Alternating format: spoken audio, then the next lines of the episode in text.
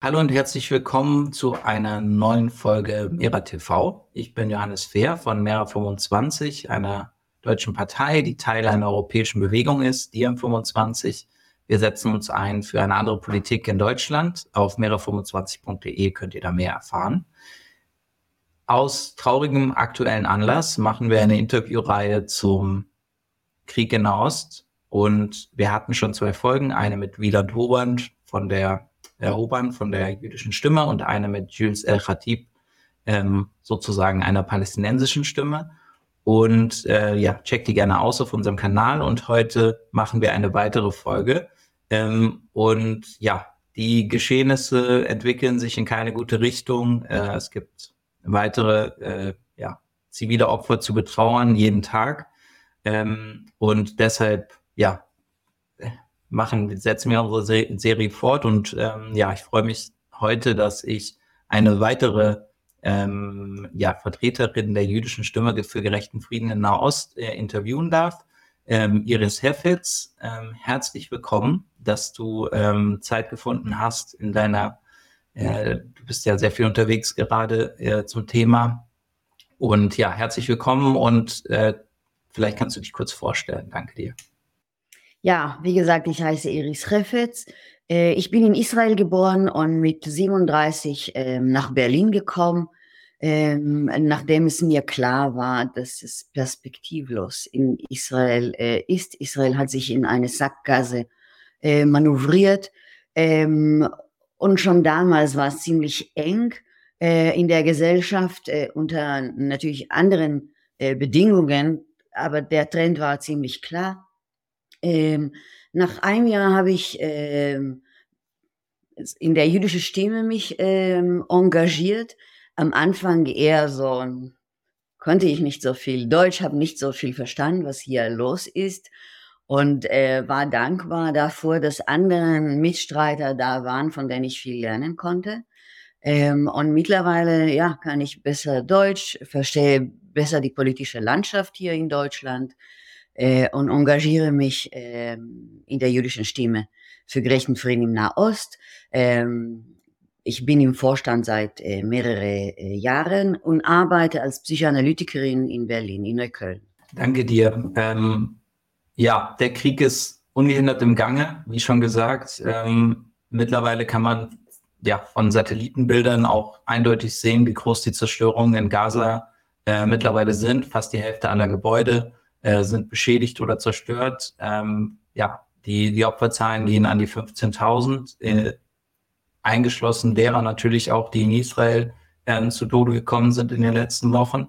Ähm, ja, zu Anfang die Frage, gibt es irgendwelche Zeiten, Zeichen, dass äh, Netanyahu vielleicht doch zu einem Waffenstillstand zumindest äh, sich bewegen lassen könnte? Wie, da, wie sieht da die aktuelle politische Situation in Israel aus?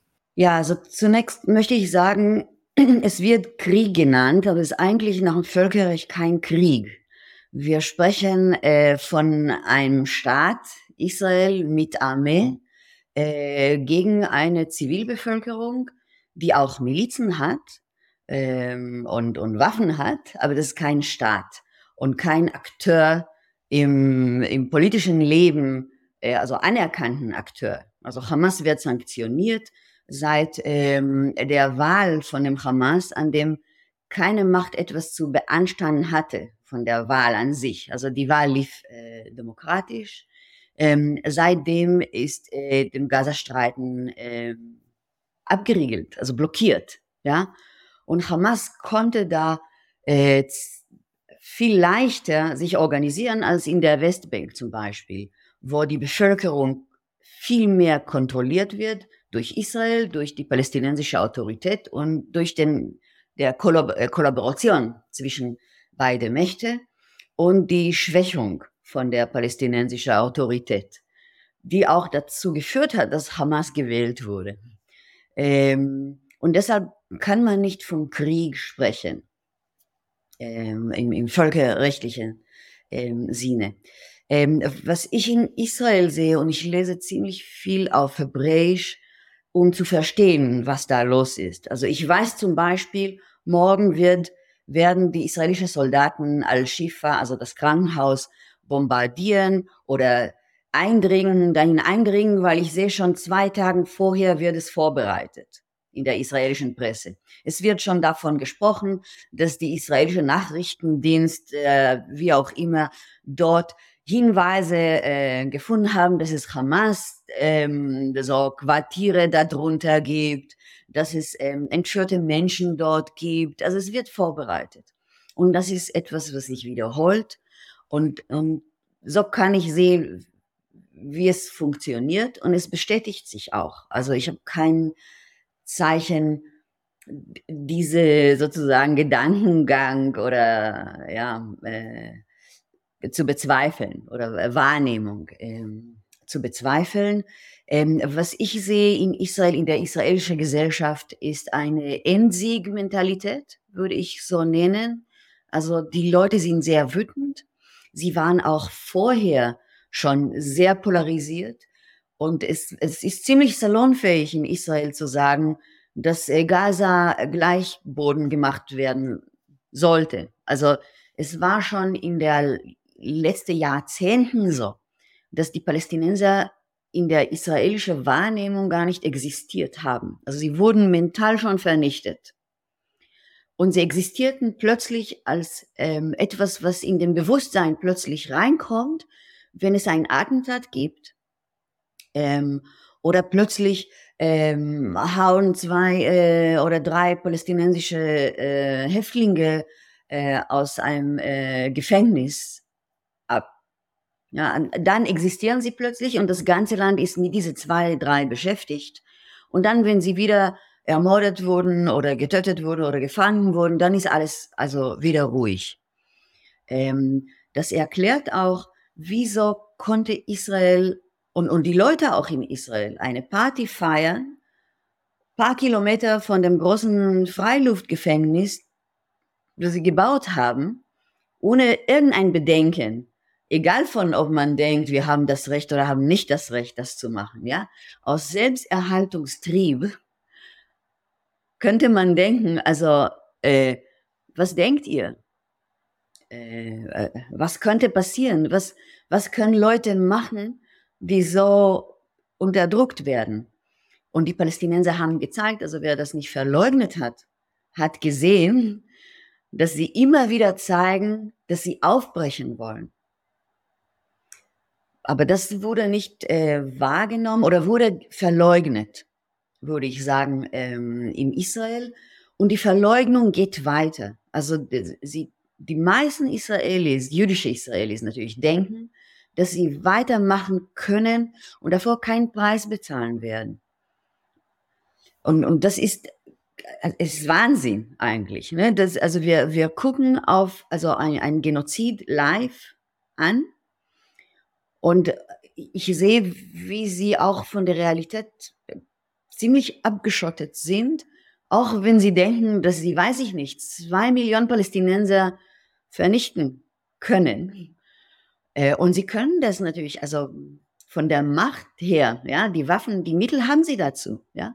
Aber sie müssen immer noch und unter Millionen von Arabern leben, die nicht Palästinenser sind. Und der Hass Israel gegenüber wächst und wächst von einem Tag zum anderen. Und was auch verständlich ist, was Israel macht, ist nicht etwas, was Liebe erzeugt. Ja? Also Menschen sehen, wie, wie Israel weiter, also dort zerstört mit Unterstützung von der westlichen Mächte.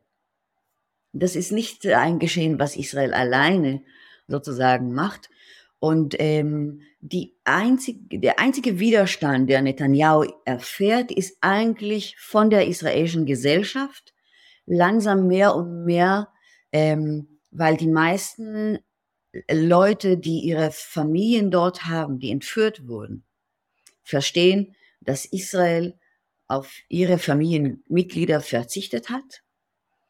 Ähm, sie sehen, wie ihre Mitmenschen mit dem sie auf die Straße gegangen sind vor mehr als einem Monat, um Demokratie in Israel einzuführen, das sind die Leute, die jetzt ihre eigene Familienmitglieder bombardieren. Und das ist äh, schon der 7. Oktober war für viele in der israelischen Gesellschaft, jüdische israelische Gesellschaft, ähm, ein Zusammenbruch. Ein Tag, in dem es klar wurde, dass Israel ein failed state war an dem Tag.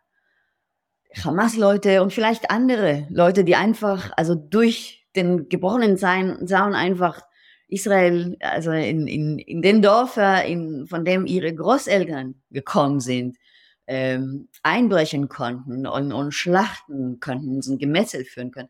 Sie können das unverhindert machen. Und das auch, weil seit Jahren gibt es dort keine wirkliche Armee und Israel hat auf Hightech äh, gebaut und, und verleugnet, ähm, äh, was die menschliche Seele oder Human Spirit machen kann, auch unter schlechten äh, Bedingungen. Ähm, und, und diese israelische, jüdische, israelische Menschen haben verstanden, glaube ich, dass sie etwas verleugnet haben. Dass äh, es keiner da gibt, der eigentlich äh, um sie kümmert. Und das geht auch weiter. Und mittlerweile merken das mehr und mehr Menschen. Äh, und das ist das, das große Problem der israelischen Gesellschaft.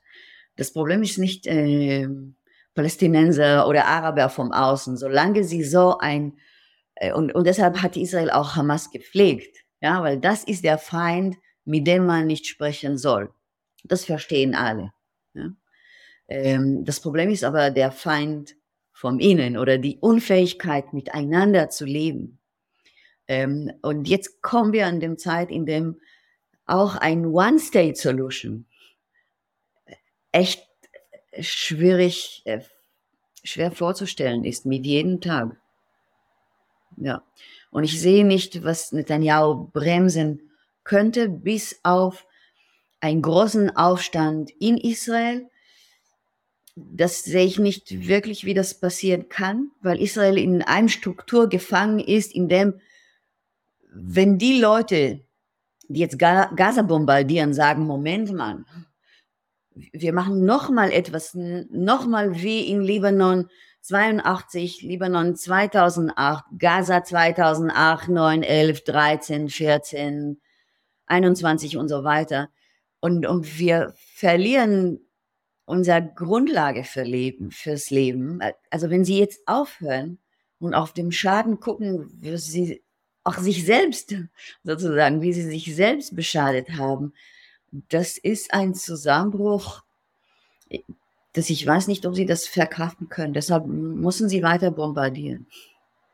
Fürchte ich, bis Sie, also ich glaube nicht, dass die israelische Gesellschaft die Kraft hat, vom Innen wirklich das zu stoppen. Und deshalb braucht man eine, also vom Außen, also die, die internationale Gemeinschaft, die sagt Stopp. Also das geht gar nicht mehr. Ja? Und das sehe ich auch nicht, wie das passiert unter den heutigen Bedingungen. Ja. Leider kein sehr rosiger Ausblick, aber ähm, so, so scheint es zu sein.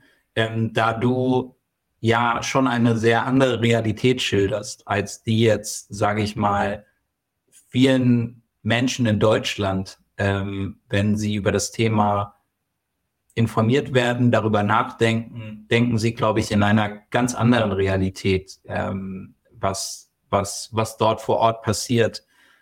Mit diesem Hintergrund stelle ich mir die persönliche Arbeit von dir äh, mit dem Verein ähm, ja, sehr, sehr schwierig vor und würde mich freuen, wenn du einfach ein bisschen darüber erzählst, wie, wie ihr da vorgeht, was, was eure Arbeit ausmacht in der jüdischen Stimme. Ja, also ich weiß, dass ich nicht ähm, sehr hoffnungsvoll äh, bin. Ich bin dran auch gewöhnt. Also oft, wenn ich vor Leute spreche, vor allem Deutsche, äh, äh, weiße Deutschen der Zivilgesellschaft hier, sie sagen, ja, aber das kann nicht sein. Also es gibt diese gute Israelis, die wir kennen und wir haben dort Freunde und sie wollen Frieden haben und so weiter. Ähm, das stimmt auch. Also ich glaube, dass es viele Leute gibt, die die Nase natürlich voll haben davon und was anderes wollen.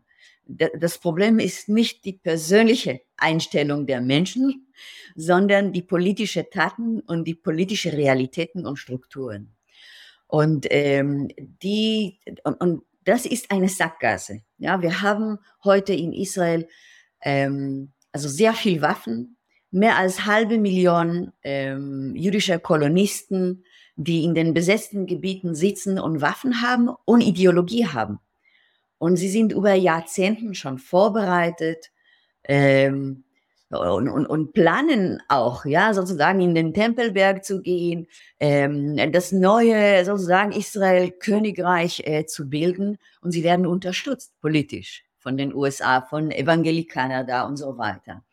Ähm, was wir versuchen zu machen, ist zu sagen, also diese politische Strukturen müssen geändert werden.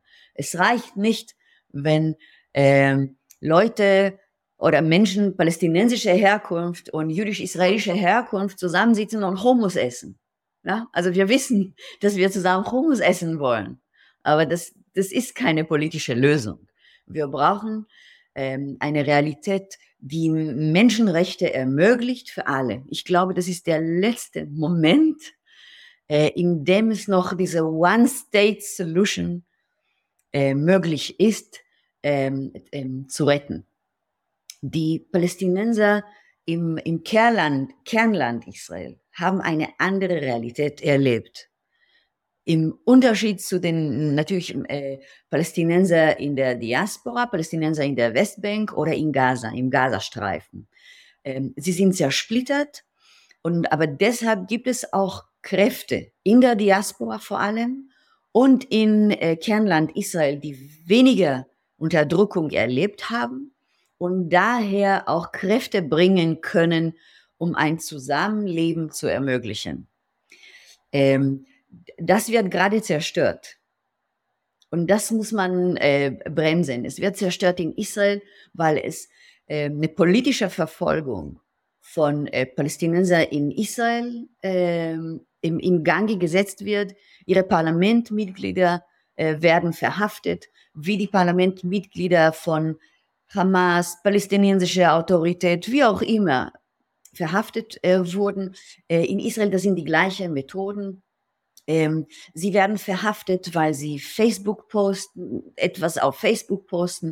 Und das sind die Leute, die in israelische Krankenhäuser arbeiten. Mehrere Ärzte und Ärztinnen sind palästinensische Israelis, Pflegekräfte, Sozialarbeiter, also einen großen Teil der Zivilgesellschaft, ähm, sehr gut ausgebildet, wie unterdrückte Minderheiten. Ähm, es so sozusagen äh, ähm, machen normalerweise.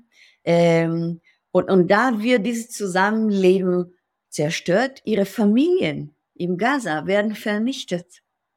Äh, und wenn sie oder wenn sie darüber trauern, das ist dann unmöglich. Das wird als Verrat wahrgenommen.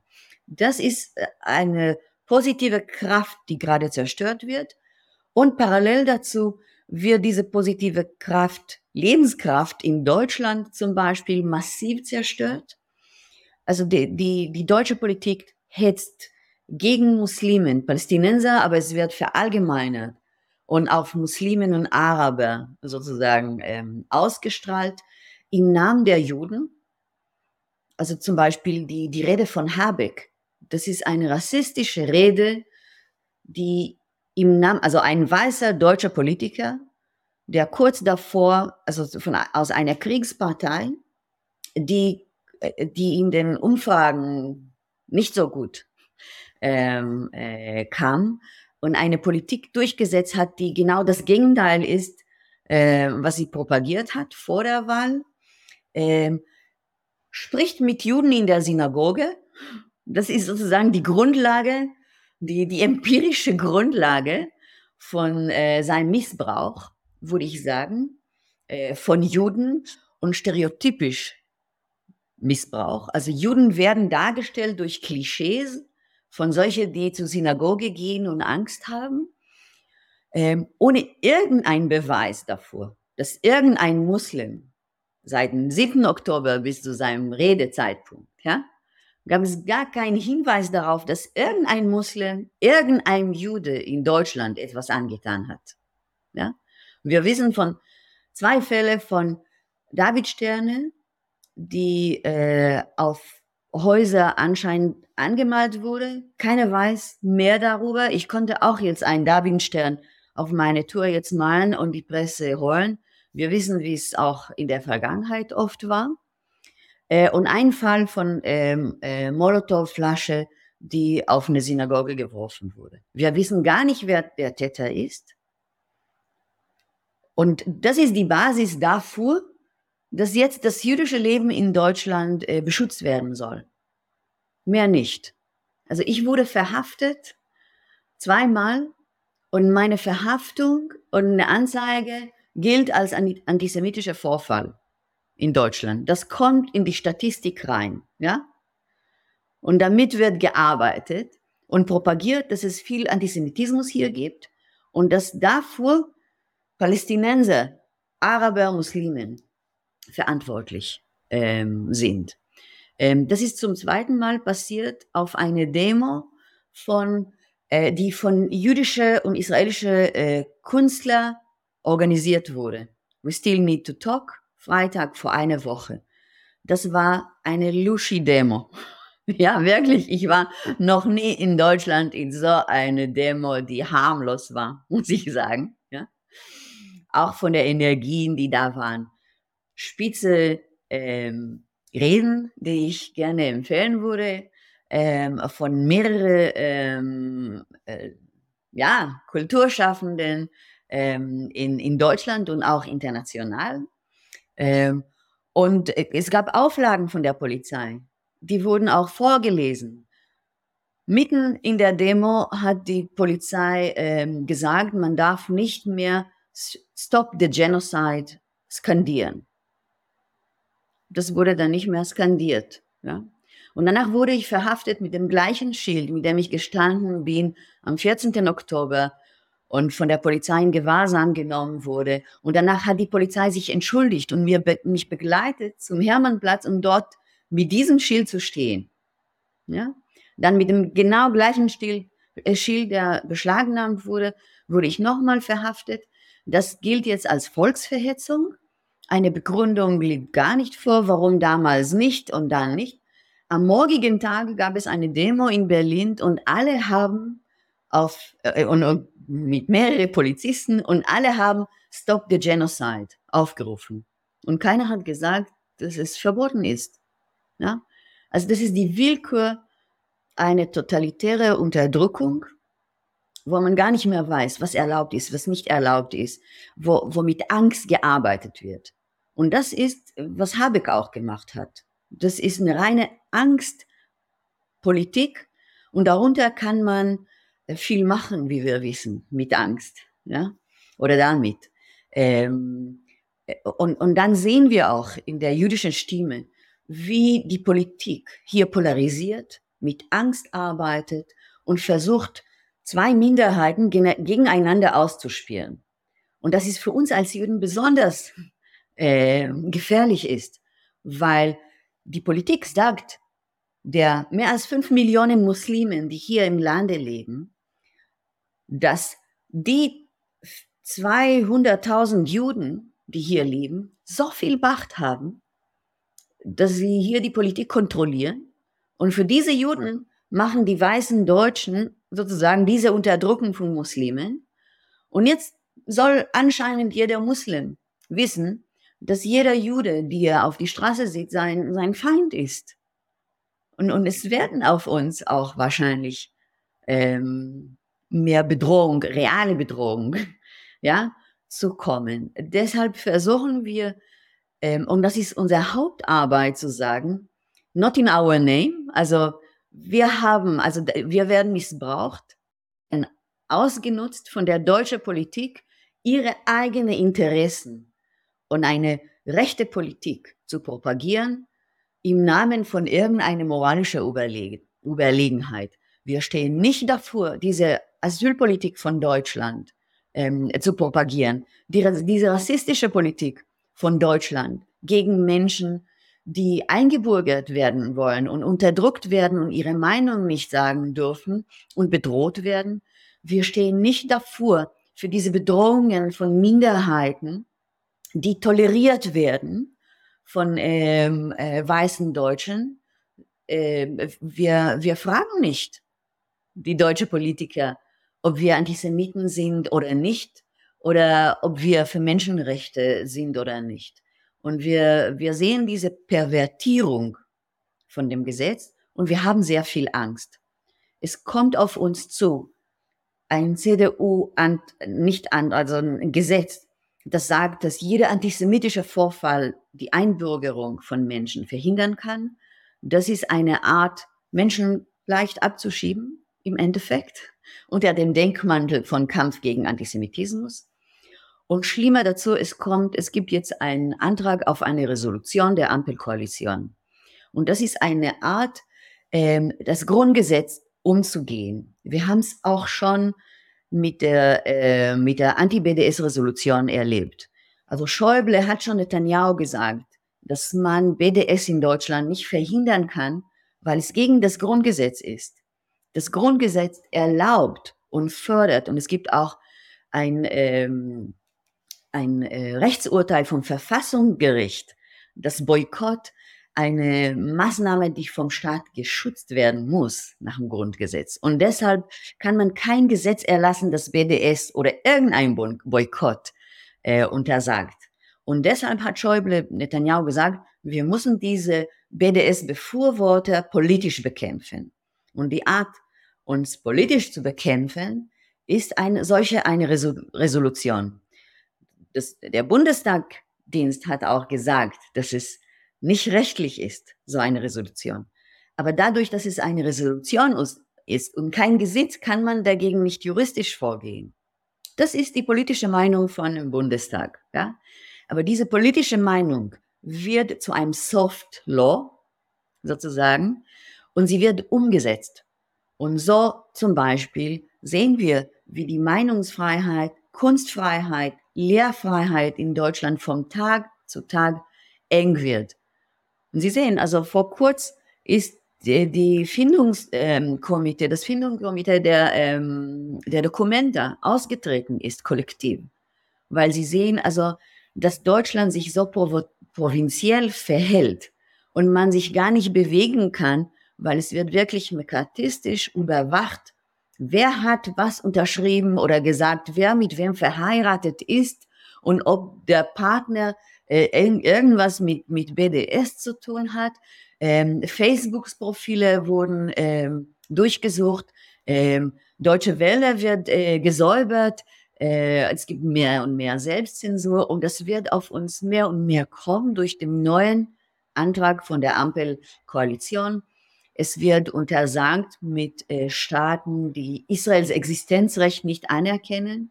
Das heißt, ähm, wenn ich jetzt irgendein Projekt mit, äh, weiß ich nicht, algerische oder tunesische oder libanesische äh, Künstler machen will und davor Startgelder beantrage, dann kann ich, kann ich das nicht bekommen oder irgendeine Gruppe kann das nicht bekommen. Deutschland kann Waffen an Algerien oder Libanon oder Tunesien verkaufen, ja, aber mit zusammen sehen, das geht nicht. Äh, und, und dagegen versuchen wir zu kämpfen und zu sagen, also ihr zerstört hier die Zivilgesellschaft und betreibt eine rechte totalitäre Politik im Namen des Kampfes gegen Antisemitismus. Das ist eine Pervertierung vom jüdischen Leben.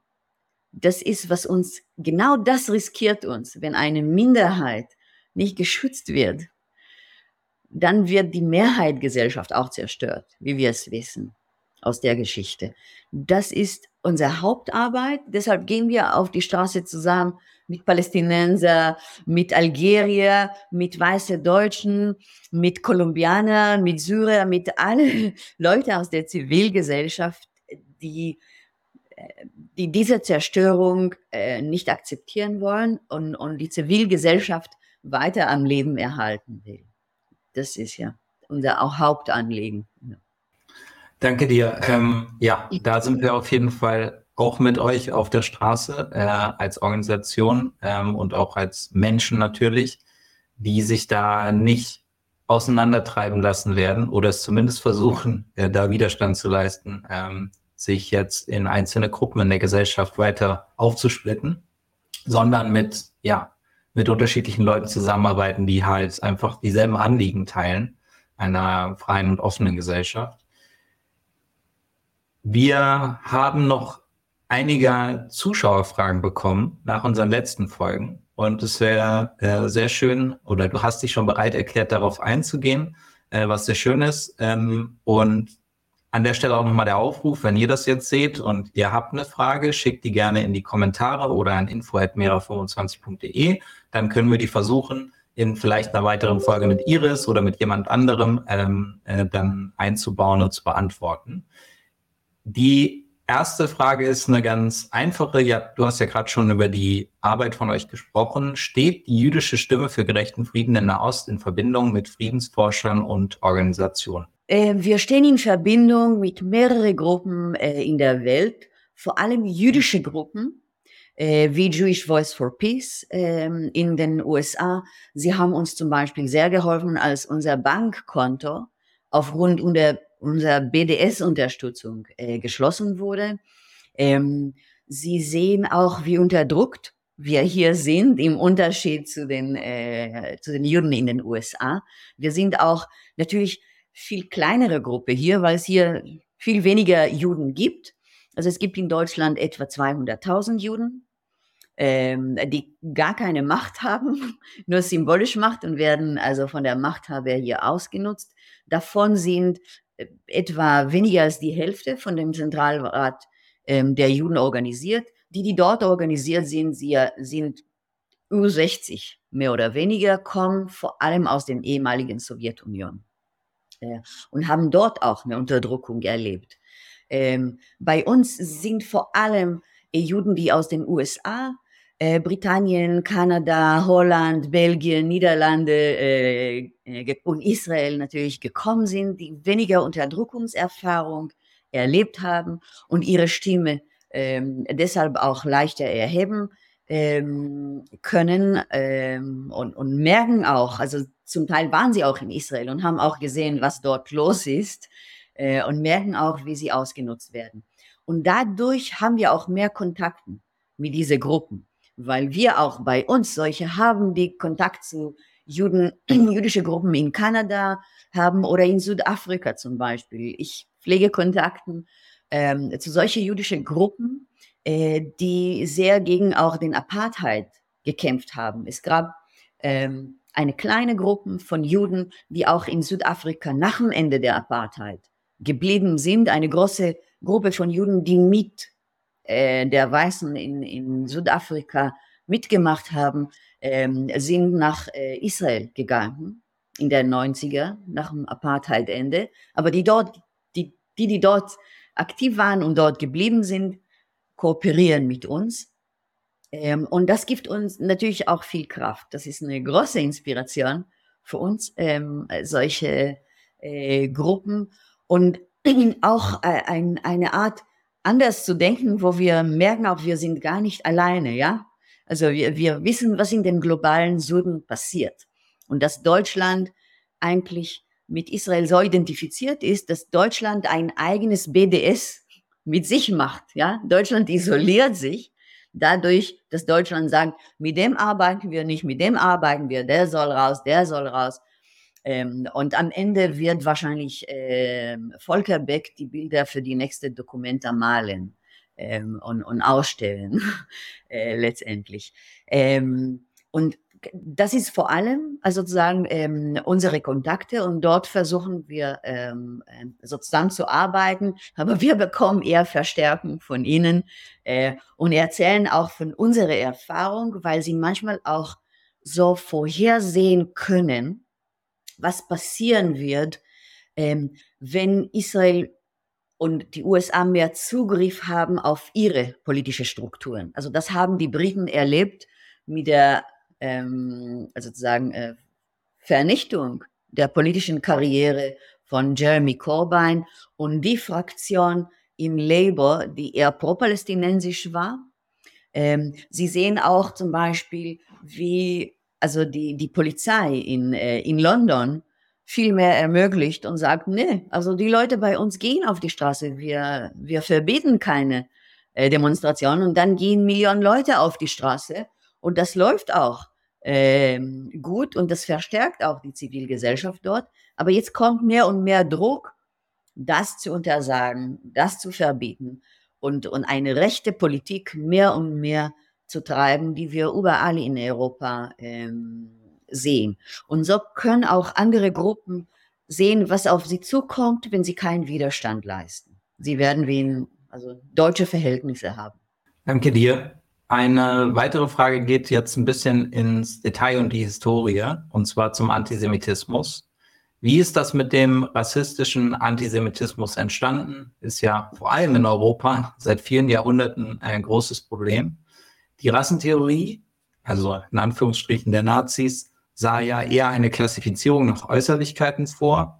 Ist die Idee von Juden als einer Rasse von den Naz Nazis im Zuge ihrer Rassenlehre entstanden? Das ist eine weitere Frage äh, vom Publikum. Ja. Also zunächst will ich sagen, ich, ich beantworte das gerne.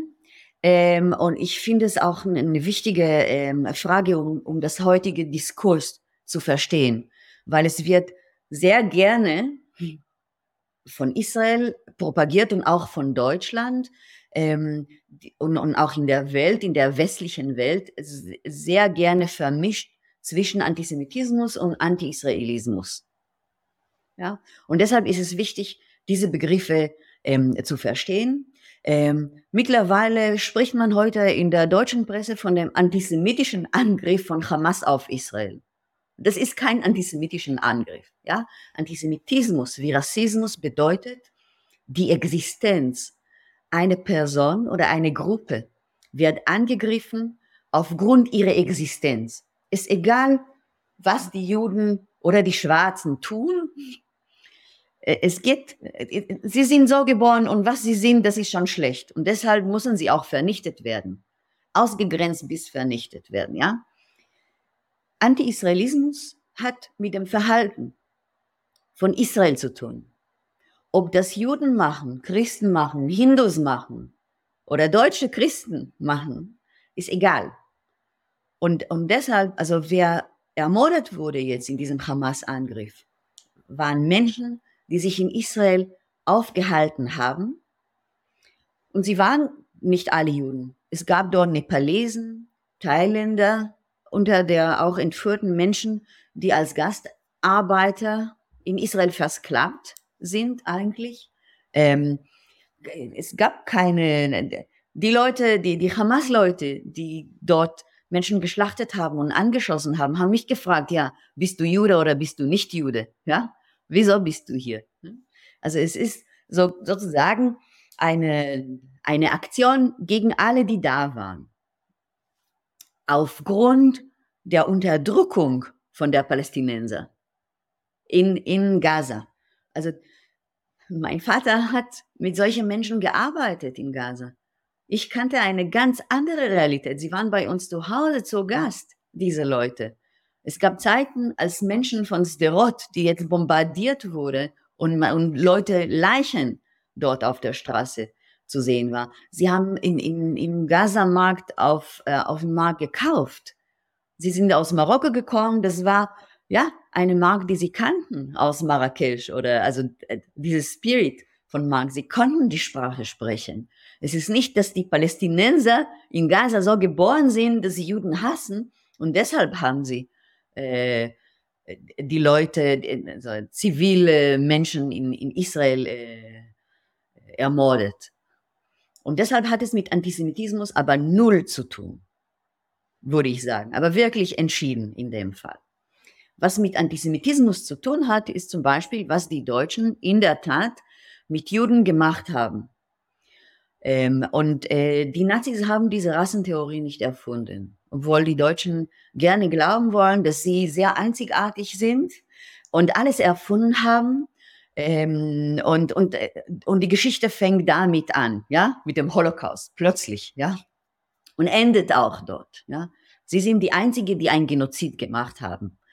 Ähm, Und, und das war sozusagen im Rahmen, also, also es gab die christliche Idee, dass Juden anders sind äh, und der Feind vom Innen sind. Also das Christentum braucht als Konstrukt der Jude, weil der Jude ist der eine, das, der dazu nicht gehört, der sich weigert zu konvertieren. Und man braucht diese Judenbild, um zu zeigen, das sind die Bösen und sie werden bestraft, weil sie böse sind und sie sind nicht bereit. Also ich sage es ziemlich plakativ, ja, und, und einfach. Sie sind nicht bereit, sich also diesen Messiah, der uns zu uns gekommen ist, äh, unterzuwerfen oder daran zu glauben. Ähm, und deshalb sind sie bestraft. Und ein Judentum hat einen anderen Konzept von, von Religion. Das ist nicht diese christliche Konzept von, man kann an etwas glauben und wenn man daran glaubt, dann wird man zu einem Christ und kann man auch austreten aus irgendeiner Institution. Ich bin als Jüdin geboren. Ich kann nicht austreten. Ich kann es nicht loswerden und es gehört zu meiner Identität. Egal, ob ich eine praktizierende Jüdin bin oder nicht. Das ist keine Glaubenfrage. Ja, ich bin so geboren. Ja, und, und auch Kinder werden so geboren, sozusagen. Und, und es, also, man braucht keinen Pass davor. Ja, man wird beschnitten und so wird man körperlich dazugehören. Und auch die Mutter von diesem beschnittenen Sohn gehört auch dazu dadurch. Ja, das ist ein total anderes Konzept. Es wurde im Laufe der, der Rassentheorien, die in Europa und in den USA entstanden sind, wurden Juden auch mehr und mehr rassifiziert und es wurde mehr biologisiert. Statt als Theologiekonzept, das nur zu begreifen, wurde es durch Blut begriffen. Das hat angefangen schon mit, also dieses Blutkonzept, das körperlich ist, ist schon durch äh, die äh, Reconquista entstanden, also die, die Eroberung der Christen von den iberischen Halbinseln. Ja? Schon in, da, da, war schon die Rede von Blut als, als biologischen ähm, Konzept. Und es wurde mehr und mehr, das wissen Leute, die mit, äh, mit Rassentheorien sich beschäftigen, es wurde mehr und mehr biologisch als etwas Biologisches konstruiert. Und da waren die Juden sozusagen, sie waren die anderen in, in Europa, sozusagen. Es gab hier, oder in Deutschland, es gab hier kaum schwarzen Leute. Es gab die Juden, die ähm, sich angeboten haben, für diese, diese Rolle ähm, zu erfüllen. Es ist auch psychoanalytisch ähm, erforscht. Ähm, und dieser Mechanismus vom Rassismus gegen Juden oder Schwarzen ist ziemlich ähnlich. Also der Jude wurde als etwas, was ausgestoßen werden sollte, aus der Gesellschaft konzipiert.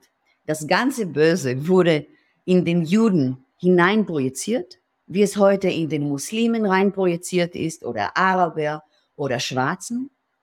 Und der deutsche Wahnsinn kam bis dahin, dass man das konkret vernichten musste. Nicht, es, es hat nicht gereicht, sozusagen die Juden als Bösen zu sehen und deshalb müssen sie ausgegrenzt werden, in Ghettos leben, in, in äh, also auswandern müssen, sondern sie müssen wirklich vernichten, konkret. Das ist äh, das ist der, die Verrücktheit oder die Psychose, wenn eine Vorstellung in einem Tat umgesetzt wird und es gibt keine Grenze zwischen ja, eine Fantasie und eine Realität. Ähm, und diese Konstruktion wurde von, von den Nazis sozusagen zu, zu einer Theorie gemacht, um, um diese Idee sozusagen zu betreiben, um zu sagen, ja, also es gibt Leute, die Untermenschen sind. Und das waren nicht nur die Juden. Das waren die Asozialen, die ähm, Roma und Sinti, ähm, Homosexuelle natürlich. Äh, alle Leute, die irgendeinen genetischen Defekt haben, was berechtigt, sie äh, zu vernichten. Nur im, äh, nach der Euthanasie-Projekt, also ist äh, in diesem Projekt sozusagen ist beendet worden, nachdem es ein Widerstand kam von der deutschen Zivilgesellschaft. Irgendwann haben sie gesagt, nee, nicht mehr. Äh, und dann wurde es gestoppt. Es wurde aber, es gab keinen Widerstand gegen die Vernichtung von Juden, von äh, Roma und Sinti äh, und anderen Gruppen. Und nachdem die Juden von Europa ähm, ja, vernichtet wurden, dann plötzlich kommen die Deutschen und sagen, na ja, aber wir haben so was Schlimmes gemacht, jetzt müssen wir diese Juden, die in ihrem Naturreservat leben in Israel, ähm, beschützen und unterstützen. Das ist wieder eine Dehumanisierung. Also die Juden, die in Israel leben, sind nicht äh, Juden, die unterdrückt sind. Sie haben Armee, sie haben Staat, sie haben angeblich souveräne Institutionen. Und, und so lebt dieser Antisemitismus in der deutschen Gesellschaft weiter, indem Juden nicht als normale Menschen gesehen werden. Und es wird wieder in Deutschland zwischen die guten, den guten Juden selektiert. Das sind die Juden von dem Zentralrat der Juden, die die Angst haben, die die beschützt werden wollen. Und den schlechten Juden, das sind Juden wie äh, Juden und Jüdinnen als unsere Organisation, mit dem wird nicht gesprochen. Wir werden ausgeladen. Wir werden, also wir sprechen überall.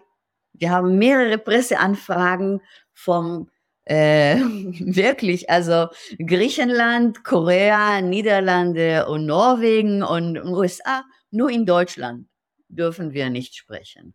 Und das ist, wie der Antisemitismus in äh, Deutschland weiterlebt. Und wir sehen auch, also was passiert. Also der, ähm, der vernichtende Übergriff von Halle ist von einem weißen Deutschen gemacht. Oder Hanau oder NSU-Morde. Ja?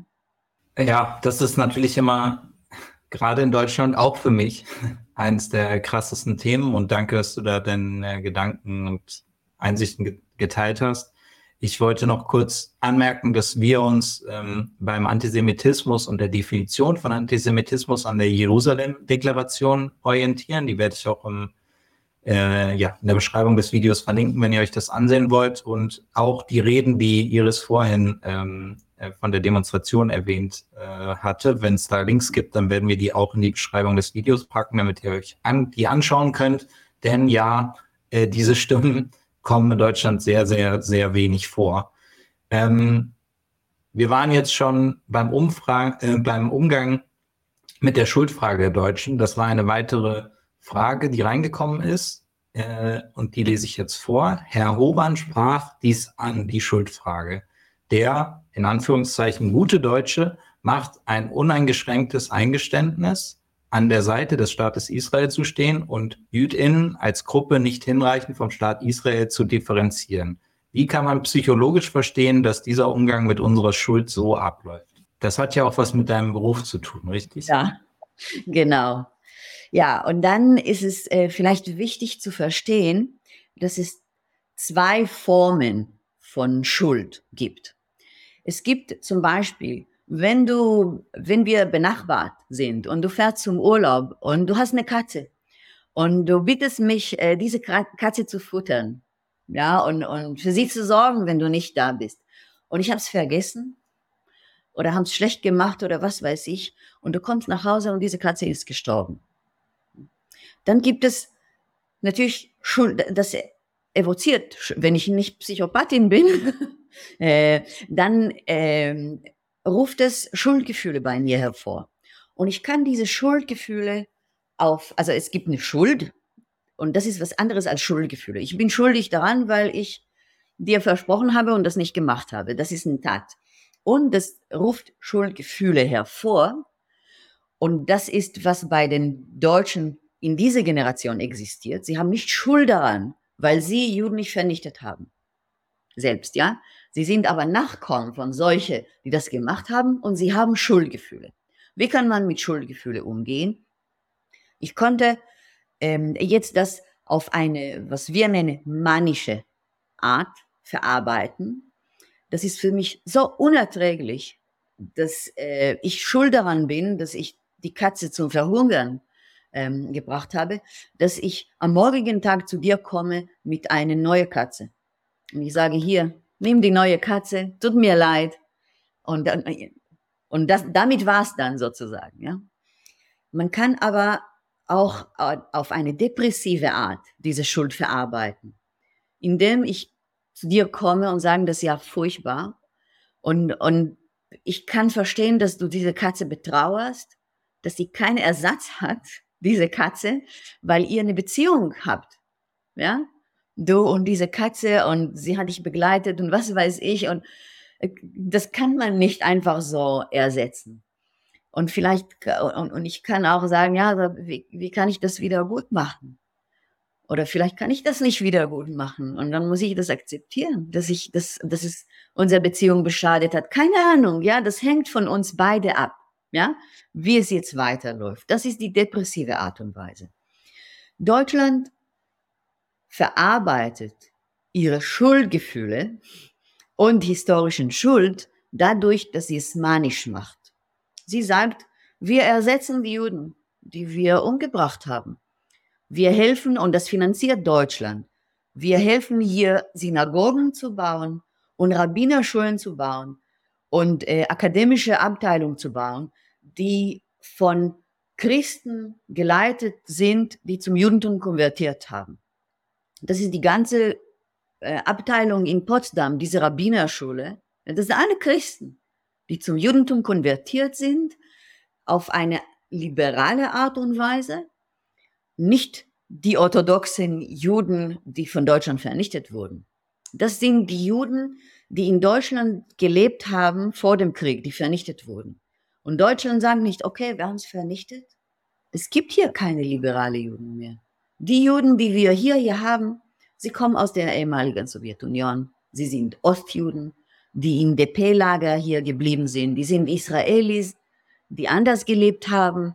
Also wir, wir können es nicht ungeschehen machen. Ja? Deutschland will es aber ungeschehen machen. Die Leute, also es gibt hier, wenn ich Besuch bekomme von, von Israelis und sie hören, wie die Nachbarnkinder hier heißen, ja, das sind alle so Rahel und Sarah und Simon und Jonas und Namen, von vor dem Krieg, Juden vor, der, vor, vor dem Krieg, ja, als ob sie wiedergeboren sind. Und wir haben hier so mehrere und es gibt keinen Mangel. Wir haben, wir produzieren sie selbst. Also die Deutschen, die weißen Christen Deutschen sind die besseren Juden. Und das erleben wir überall. Also es gibt Juden in der AfD zum Beispiel mittlerweile. Und die sind, also in Neukölln, von Jaron Marcel Goldhammer. Marcel Jaron Goldhammer heißt er. Marcel Goldhammer ist ein christlicher Deutsch, der zum Judentum konvertiert ist. Er hat sich den Namen Jaron verpasst, hat in Israel fünf Jahre gelebt, hat dem israelischen Armee gedient, ist schwul und kam zurück nach Deutschland mit seinem Partner.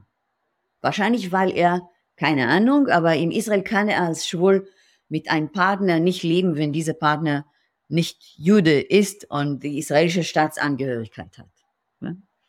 Vielleicht deshalb, keine Ahnung, aber er ist der eine, der die Gruppe, in, in der Gruppe von Juden in der AfD hat, ja, und kandidiert auch für die AfD in Neukölln. Das ist die deutsche Psychose, ja. Das ist das jüdische Leben, die, die Deutschland jetzt äh, äh pflegt oder was, ja. Ähm, und, und das ist eine Art von Ungeschehen machen, weil wir haben hier mit Juden zu tun, die, die gar nicht sozusagen dort aufgewachsen sind, die sozusagen die bessere Juden sind und sie können uns ersetzen. Man braucht uns gar nicht zu hören, weil die Deutschen für uns sprechen können. Habeck kann sagen, was er sozusagen, also wie das jüdische Leben sozusagen beschützt werden soll und kommt als der einer, der die Juden rettet. Und das ist das Psychotische. Die Juden, die die Deutschen vernichtet haben, sind nicht zu retten. Und das Judentum, was Deutschland vernichtet hat, ist nicht zu retten. Was in Israel gerade passiert ist, dieser Angriff vom Hamas, ist kein antisemitischer Angriff. Und das ist kein Holocaust und kein zweiter Holocaust. Das ist furchtbar aber das stellt keine existenzielle Bedrohung für die Juden in Israel. Sie sind existenziell bedroht, das glaube ich auch, weil sie sich in eine Sackgasse manövriert haben, von der sie nicht rauskommen können, weil sie Waffen verteilen und einander bald schlacht, schlachten werden. Ich kann auch sagen, also ich habe einen Verwandte jetzt in diese Zeiten verloren, der, also ein 23-jähriger junger Mann, der bei der Stromnetz gearbeitet hat und er war zusammen mit seinen Kollegen unterwegs nach dem 7. Oktober, um ähm, den beschadeten Stromnetz zu reparieren und wurde von israelischen Soldaten erschossen. Er und noch ein Kumpel von ihm, weil sie ihn für einen äh, Terroristen gehalten haben. Ähm, ich, ich, also das kam, das ist mehrmals passiert jetzt in Israel, dass durch Friendly Fire ähm, äh, auch äh, jüdische Menschen umgekommen ähm, sind. Das ist mittlerweile auch dokumentiert, auch in einer diesen Kibbutzim zum Beispiel jetzt. Ähm, aber das ist wirklich die Hölle, weil sie gar nicht mehr wissen, wer wer ist. Also es gibt auch Leute, die von der Armee angehalten werden. Sie sagen, stopp, und die Leute, die angehalten werden, denken, dass die, die israelischen Soldaten, das sind sozusagen Terroristen, die sich so tarnen. Sie halten nicht an und die israelischen Soldaten haben schon über mehrere Jahre gelernt, zu, also Feuereröffnung ist, um, um umzubringen. Es wird nicht in den Beinen erschossen. Sie erschießen einfach, sie leeren Magazine auf, auf Menschen, ja. Und so ist er ermordet worden eigentlich äh, von einem ja, israelischen Soldat. Er und, und, sein Kollege und noch ein anderer, der im Auto war, war schwer verletzt. Ähm, und das passiert ähm, mehr und mehr. Ähm, und das ist die existenzielle Bedrohung in Israel. Also die, die rechte Regierung verteilt jetzt auch mehr Waffen an die Zivilbevölkerung. Ja? Was soll damit passieren jetzt? Äh, aber das ist kein, aber das ist kein zweiter Holocaust. Und wir können jetzt nicht psychotisch denken und sagen, ja, wir müssen jetzt die Juden retten, weil sie nochmal einen Holocaust überleben. Wenn das so ist, wenn es ein Holocaust ist, dann sollte man sagen, also Israel sagt, wir haben einen Staat gebaut, so dass es nie wieder passiert, so dass wir keinen Holocaust nochmal erleben. Wenn sie recht haben, und das ist wirklich ein Holocaust nochmal, dann können sie einpacken und gehen, weil, weil sie, dann sagen wir, wir sind gescheitert, kolossal gescheitert, ja. Also entweder sagen sie, der Holocaust ist einzigartig, was Israel immer propagiert, und das war nur einmalig und kann nicht mehr nochmal. Und dann sollen wir dabei belassen. Oder es kann immer wieder passieren, auch zu ihnen, und dann können sie damit spielen und sagen, ja, mal so, mal so. Ja, danke dir für äh, die ausführliche Teilung von Gedanken. Ähm, krass auch äh, natürlich immer wieder in den ganzen Gesprächen jetzt ähm, äh, trifft man immer wieder Menschen, die gerade Menschen verloren haben äh, dort. Ähm, und ja, kann man, äh, findet man äh, schlecht Worte zu. Ähm, hoffentlich gibt es doch irgendeine Art ähm, Art und Weise, wie, ja, wie einfach das Töten an, an möglichst einem Punkt, der möglichst bald äh, kommt, äh, beendet werden kann.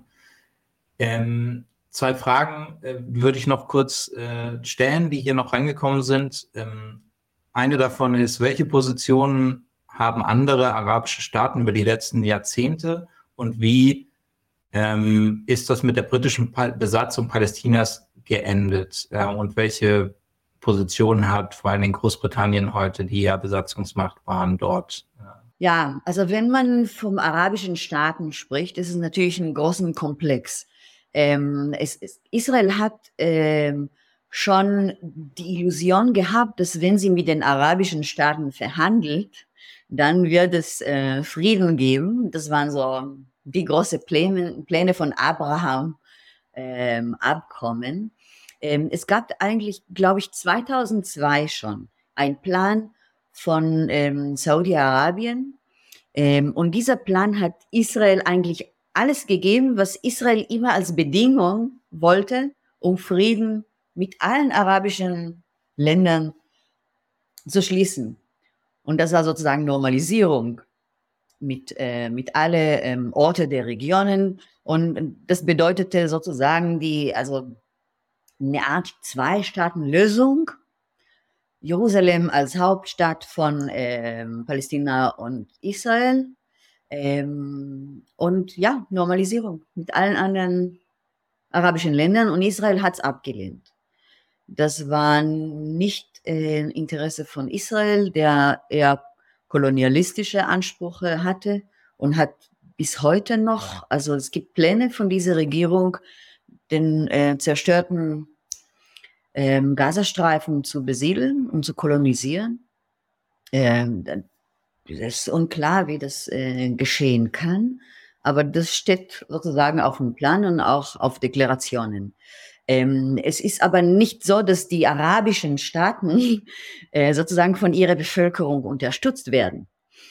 Also das sind äh, fast alle diktatorische oder totalitärische Mächte, die äh, entweder von USA oder von China äh, unterstützt werden, die in sich sehr gespalten sind.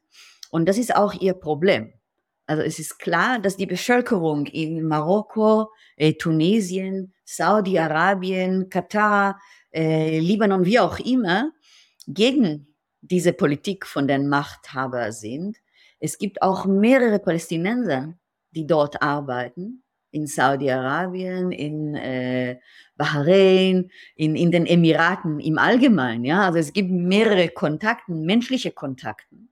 Und sie sehen auch, und das haben sie auch in 9-11 gesehen. Sie sehen auch, wie sie vom Westen unterdrückt werden, stilisiert werden, wie, also nach dem arabischen Frühling hat äh, die USA sehr viel gemacht, äh, um äh, wieder einen Machthaber zu haben, mit dem sie kooperieren können. Also die, die Außenpolitik von USA ist diese sozusagen Dreieck Israel, Ägypten, ähm, USA zu unterstützen Saudi-Arabien reinzuholen. Ähm, und natürlich, wenn Saudi-Arabien jetzt mit Iran kooperiert, nachdem die Chinesen sich einmischen, das ist nicht gerade, was die USA will. Und die USA hat natürlich ihre eigenen Interessen in der Region. Und die arabischen Staaten versuchen sozusagen zu jonglieren zwischen ihrer Bevölkerung, so dass die Bevölkerung nicht zu sauer wird und es nicht von unten kocht und ihre eigenen Interessen in der Macht zu bleiben. Äh, und da sind wir alle gefangen. Und natürlich auch die Palästinenser ähm, sind drin gefangen, aber auch die Israelis, weil es gibt zum Beispiel ein Abkommen zwischen Israel und Ägypten, aber das ist sinnlos. Also das ist also genauso ein Abkommen, den ich machen könnte mit irgendein, ein, weiß ich nicht, eine Person, die in China lebt. Und wir haben ein Abkommen, dass wir Frieden haben, aber das hat gar keine Bedeutung, weil wir miteinander gar nicht sprechen, uns nicht treffen, wir haben keine Geschäfte zusammen, wir haben nichts miteinander, ja. Wir haben ein, irgendwo ein Papier unterschrieben. Ähm, und das ist, und deshalb gibt es gar keine Beziehungen zwischen Menschen in Israel und in Ägypten. Es gibt nicht, es, es gab kurze Zeiten Tourismus, ähm, aber das ist ähm, eingestellt und man kann davon, man kann es vergessen. Also diese Abkommen waren so ähm, gemeint, dass Israelis in die Emiraten gefahren sind und geflogen sind. Es gab so Flugzeuge, ähm, das waren so sehr, also billige ähm, touristische Unternehmen in Casinos in den Emiraten oder sowas, ja. Und das ist, also dann könnte man sehen, also während der WM zum Beispiel, ähm, wollte keiner mit der israelischen sprechen. Keine, kein Mensch aus irgendeinem arabischen Land wollte, also sie haben gefragt, welche Presse, und als sie gesagt haben, Israel, mit euch sprechen wir nicht. Und als sie gesprochen haben, also die israelischen Reporter haben gesagt, wir haben jemanden gefunden aus Ägypten, der mit uns bereit ist zu sprechen. Erzählen Sie, wie ist es so in der WM und so und so. Und dann gibt man ihm live, in live übertragen das Mikrofon und er sagt, ja, Free Palestine. Also, und das war immer wieder in der israelischen Fernseher zu sehen und zu leben diese Friedensabkommen, äh, sie haben gar keine Bedeutung. Letztendlich, äh, und, und wenn es nicht von der Zivilbevölkerung unterstützt wird, dann sehen wir, was passiert. Also Israel war sicher, dass durch diese Abkommen alles gut ist und man mit den Palästinensern gar nicht sprechen muss, verhandeln muss. Sie können weiter verrecken in ihrem Gazastreifen. Und wir können weiter zelebrieren, dass wir sozusagen, wir können, die Israelis leben auf eine Titanic. Ja? Und sie fliegen in dem Meer oder Meer von, von Illusionen, von wir leben äh, in einer Welt, in der wir gute Beziehungen zu den Emiraten haben. Ähm, und wir können feiern und Party machen und äh, Deutschen hier einladen, die äh, Israel äh, oder Tel Aviv halt genießen und so weiterfliegen und vergessen, dass wir äh, so einen Eisberg haben äh, im Meer. Und jetzt sind sie an diesem Eisberg äh, gestoßen. Ähm, aber sie können nicht äh, aufhören, äh, ja, weiter diese Reise anscheinend. Also ist, sie wurden nicht angehalten durch diese ähm, Eisberg, aber das ist nur die Spitze des Eisbergs, was wir gesehen haben, glaube ich. Letzte Frage. Ähm, und ja, schauen wir mal, ob wir vielleicht doch noch irgendwie so einen kleinen Hoffnungsschimmer äh, finden. Und wenn nicht, dann nicht. Ähm, dann ist es halt gerade so. Das ist nun mal dann auch die die Realität. Ähm, du hast das Bild gerade von der Titanic benutzt. Äh, Gibt es denn auf dieser Titanic einen kleinen Ort des Widerstands, ein paar Leute, die sich sagen, nein, wir müssen hier umdrehen, wir müssen etwas anders machen, Parteien, NGOs, brückenbauende Projekte.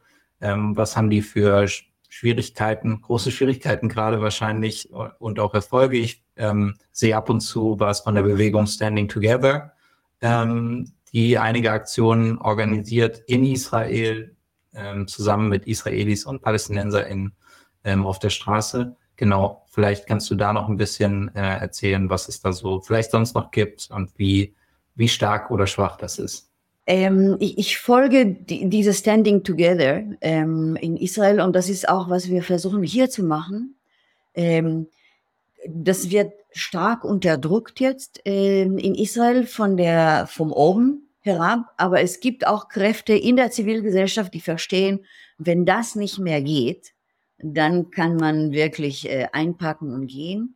Es gibt mehrere Leute, die eingepackt haben, natürlich in der letzten ähm, Zeit, äh, also Jahre, ja, so als ich nach Berlin kam, gab es äh, einmal in der Woche Flug Berlin-Tel Aviv. Ähm, und, und das merken die Leute und auch es gibt mehrere Menschen, die ihre Kinder auch schicken. Sozusagen, sie bleiben dort, aber es ist, sie sind zerrissen natürlich auch in der Familie. Ähm, und ich glaube und ich weiß, und jetzt sage ich auch, ich weiß, dass mehrere Politiker, Journalisten das jetzt sehen, was ich sage. Auf unsere Facebook-Seite gehen, auf unsere Instagram-Seite gehen. Sie machen keinen Klicks oder sie liken es nicht. Es sei denn, Deborah Feldmann Artikel dort veröffentlicht wird, dass es dann so sicherer, noch sicherer ist. Sie wissen genau, was wir machen. Sie trauen sich aber nicht, mit uns zu sprechen. Sie haben Angst. Ähm, wenn sie, wenn sie wirklich, ja, ähm, wenn unser Leben, ja, für sie wirklich wichtig ist, dann reicht es nicht. Wir brauchen eine aktive Unterstützung. Wir brauchen ähm, nicht, also ich wurde vom, vom Deutschen Rundfunk ausgeladen zu einem Gespräch mit Volker Beck und mit äh, Gilda Sahebi. Das ist eine ähm, iranisch-deutsche Aktivistin, die sehr israelkonform auch ist ähm, und äh, vielleicht sich auch so verjüdet, keine Ahnung, in Deutschland. Äh, ähm, ich, ich würde aber gerne wie diese Leute sprechen auch wenn ich, also es ist nicht mein Cup of Tea, ja. Und äh, ich, aber wir sind bereit, mit allen zu sprechen. Ähm, aber ich wurde ausgeladen und mir hat der Journalist, der Redakteur vom Deutschland Rundfunk gesagt, Völker Beck ist nicht bereit, äh, mit uns zu sprechen. Und hinter Volker Beck sich zu verstecken, finde ich äh, feige. Das ist eine Entscheidung vom Deutschlandrundfunk. Und sie haben sich entschieden für eine, für die Macht für einen deutschen Politiker aus einer Kriegspartei, ihm, also, äh, und, und ihm bevorzugt auf eine Organisation, eine Person, es muss nicht ich sein, ja, eine Person aus einer Grassroot Organization, die aus der Zivilgesellschaft.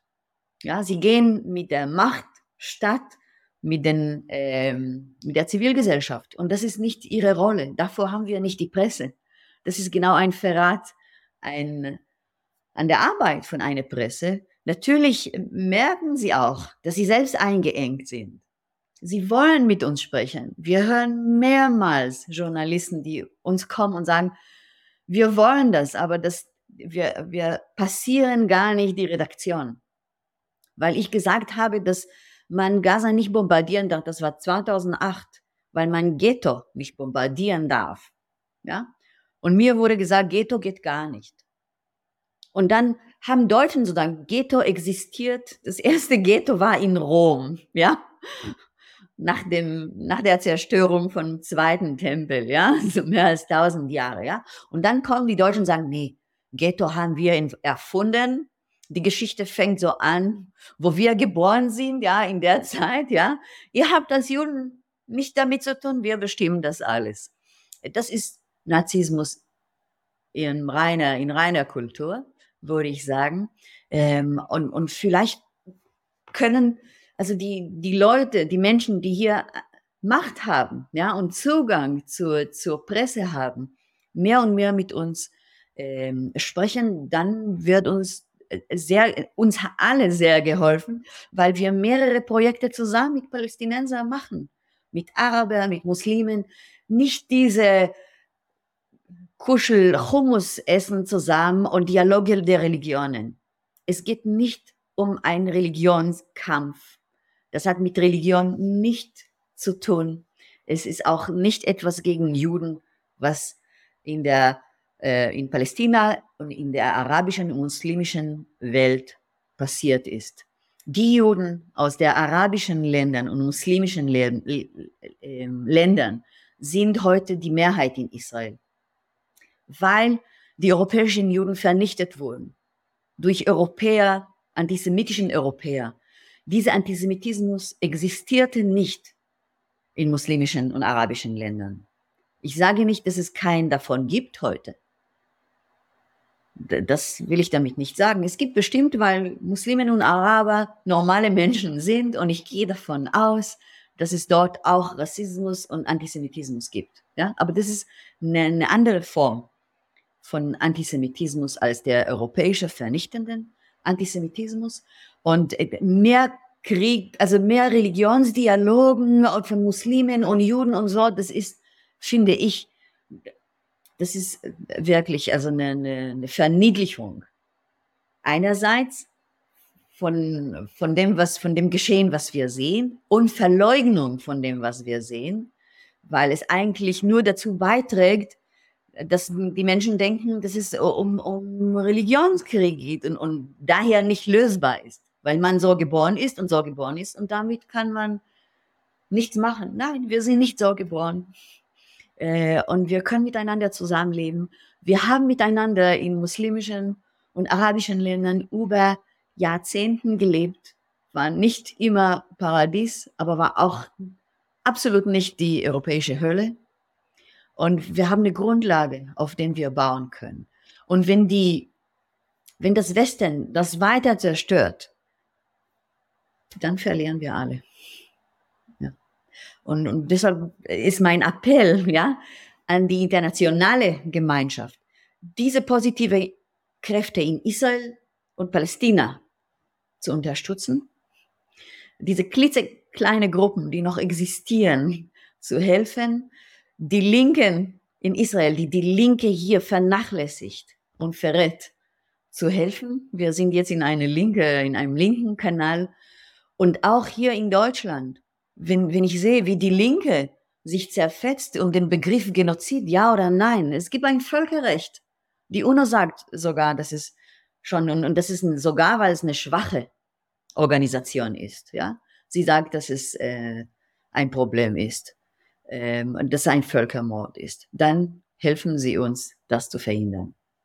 Danke. Ich glaube, das war ein super Schlusswort. Äh, danke dir für die ganzen Ausführungen, für das äh, gesamte Interview und auch den Aufruf zum Schluss. Äh, wir sind eine europäische oder Teil einer europäischen Organisation und wir werden diese Arbeit auf jeden Fall ähm, machen, ähm, zusammen mit der jüdischen Stimme, zusammen mit palästinensischen Organisationen, zusammen mit Organisationen aus äh, ganz Europa und auch der deutschen Zivilgesellschaft.